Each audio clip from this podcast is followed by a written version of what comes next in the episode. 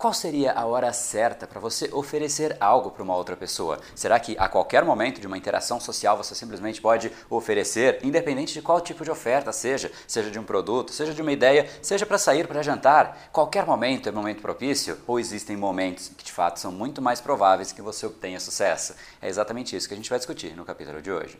Seja muito bem-vindo ao universo da neuropersuasão. Aqui é o André Burick e você chegou ao lugar certo para aumentar o seu carisma, influência e persuasão tanto nos negócios como na vida pessoal. Afinal, tudo que você quer na vida está do outro lado da persuasão, a principal habilidade a ser desenvolvida para quem quer algo maior na vida e não aceita ser apenas mais uma voz na multidão. Então vamos começar e no final do episódio de hoje tem um e-book de presente para você fazer o download e aprender ainda mais. E vamos pro conteúdo, porque a abundância abundância está aí pelo mundo e é a persuasão que nos permitirá aproveitá-la.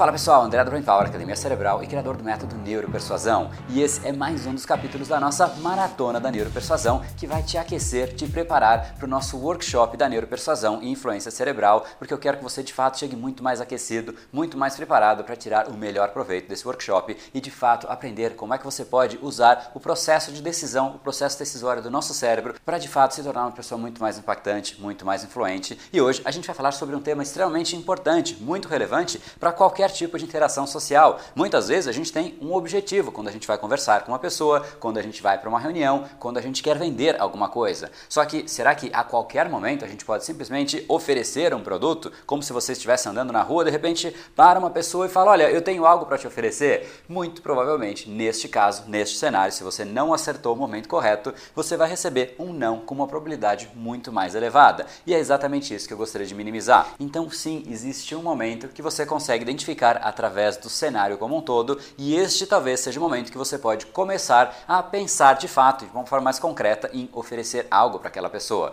E qual seria este momento? Bom, antes de mais nada, vamos relembrar quais são aqueles três passos para você chegar ao sim que a gente discutiu no capítulo 2 desta maratona, dessa maratona da neuropersuasão. O primeiro passo é você estabelecer o rapport, você de fato usar algum dos caminhos do rapport, seja ele o espelhamento, para você realmente entrar na mesma sintonia que a pessoa. E esse é o primeiro passo. O segundo é você identificar quais são os problemas que a pessoa tem. E depois você vai ajudar essa pessoa a resolver esse problema, seja através de um produto, de uma ideia, de alguma coisa que você possa de fato contribuir com ela. E neste momento, enquanto você estiver fazendo este processo de estabelecer o rapport, identificação de problemas, ajudar a pessoa a auxiliar os problemas dela, você vai começar a perceber sinais corporais e também sinais verbais. Obviamente, se a pessoa verbalizar que ela está muito interessada, fica tudo muito mais fácil. Só que geralmente isso não acontece acontece, as pessoas tendem a não dizer de uma forma muito explícita, então neste cenário os sinais corporais são simplesmente fundamentais. E aí, você percebendo os sinais corporais da pessoa,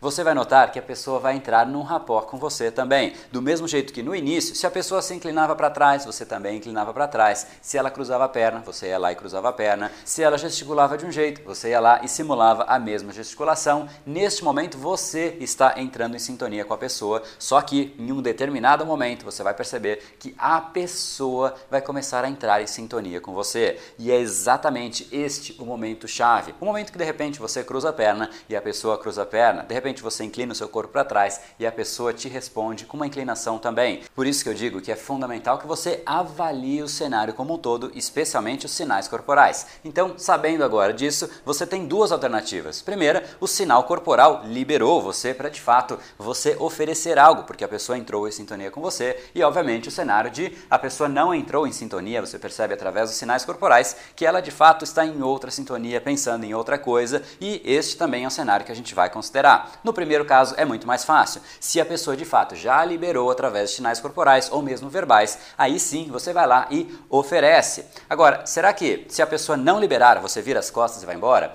Obviamente não, porque de fato você tem os seus objetivos e você não vai simplesmente desistir porque aparentemente ficou mais difícil. Se a pessoa não liberou, a minha sugestão é que você não ofereça de forma direta, você pode oferecer de forma indireta. Lembra que você, no início, você no segundo passo, identificou todos os problemas da pessoa. Com isso em mente, com essa informação, você pode dizer algo como isso: Olha, eu tinha pensado que era uma prioridade sua resolver este seu problema, mas eu acho que me enganei, talvez isso seja uma prioridade um pouco mais para frente frente sem nenhum tipo de sarcasmo. Você simplesmente está sendo transparente. Parece que você identificou que aquilo não é uma prioridade para a pessoa. Afinal, se fosse uma prioridade, provavelmente ela teria entrado em sintonia e você perceberia através dos sinais corporais. Se você disser isso, olha, me parece que isso não é uma prioridade sua resolver o seu problema, as pessoas têm a dizer, olha, é, não, de fato é uma prioridade minha, mas e aí você tem mais argumentos para continuar na conversa. Você de fato está oferecendo de forma indireta e você não vai simplesmente desistir e virar as costas. Essa é uma oferta mais fraca que você vai fazer, mas você percebe que você não poderia ser tão agudo neste momento e você está simplesmente respondendo adequadamente à situação.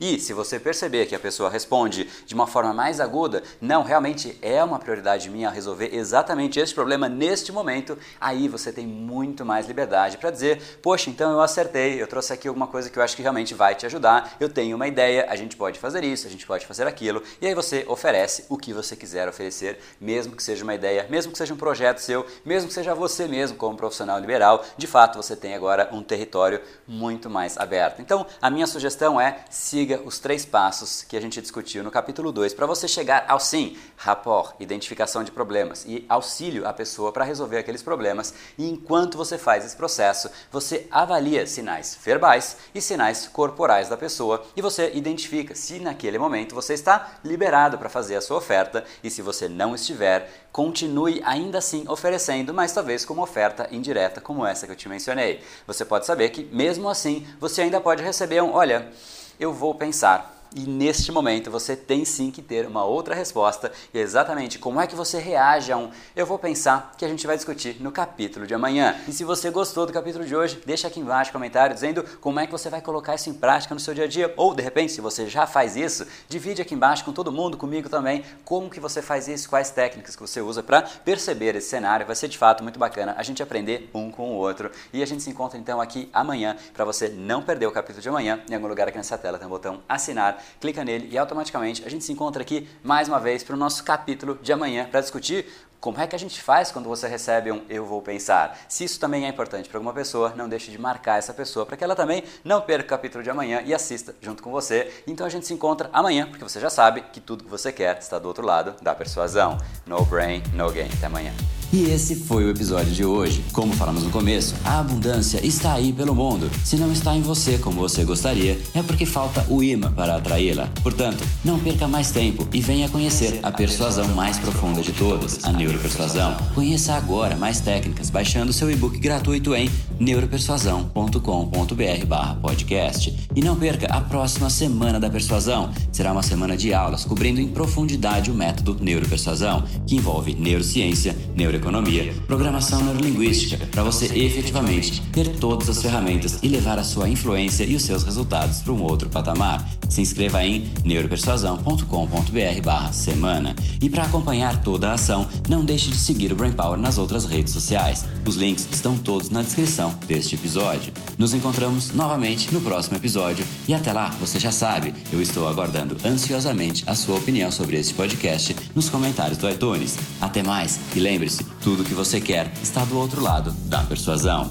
Um oferecimento de Brain Power, a sua academia cerebral. No brain, no gain.